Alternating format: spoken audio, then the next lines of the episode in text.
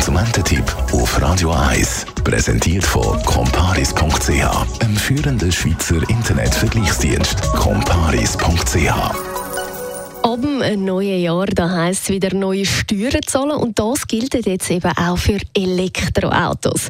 Sandra Spät, Experte für Reisen und auch Mobilität von Comparis. Was ist denn das jetzt eigentlich für eine neue Steuer, wo man eben da auf Elektroautos ab 2024 muss zahlen muss? Ja, bei dieser Steuer geht es um die Automobilsteuer von 4%. Und die wird eben ab dem neuen Jahr auf Elektroautos auffällig. Bis jetzt sind eben Elektroautos von dieser Importsteuer befreit gewesen. Sie fällt einmalig auf dem Wert an, den das Auto beim Import hat. Meistens wird die Steuer von einem grossen Autoimporteur gezahlt und ihr merkt beim Autokauf jedenfalls auf den ersten Blick nichts davon.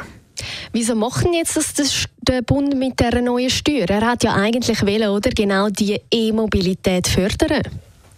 Der Bund braucht Geld für den Unterhalt und für den Bau der Strassen. Weil aber in den letzten Jahren immer mehr E-Autos importiert wurden, fehlen am Bund Einnahmen. Und er hat darum beschlossen, der E-Auto-Förderung den Stecker zu ziehen.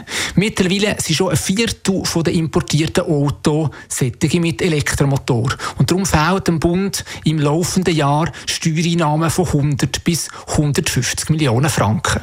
Herr Später, kann man dann jetzt sagen, wie viel teurer dann eben mein neues Auto wirklich wird? Klar ist, das neue E-Auto wird teurer, weil die Autohändler werden die neue Steuer natürlich irgendwo auf den Preis draufschlagen. Und so über den Daumen kann man sagen, ein E-Auto, das bis jetzt etwa rund 50'000 Franken gekostet hat, das wird im neuen Jahr 2000 Franken teurer. 2000 Franken teurer, das ist auf jeden Fall nicht wenig.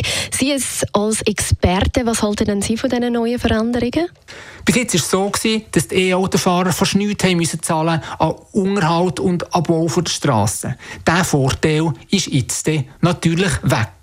Und wie sich das auf die Verkaufszahlen von E-Autos wird auswirken, das werden wir dann in den nächsten Monaten sehen. Danke vielmals auf jeden Fall Sandra Spät, Experte für Reisen und auch Mobilität von Comparis zu dem neuen Thema neue Elektromobilsteuer ab 2024.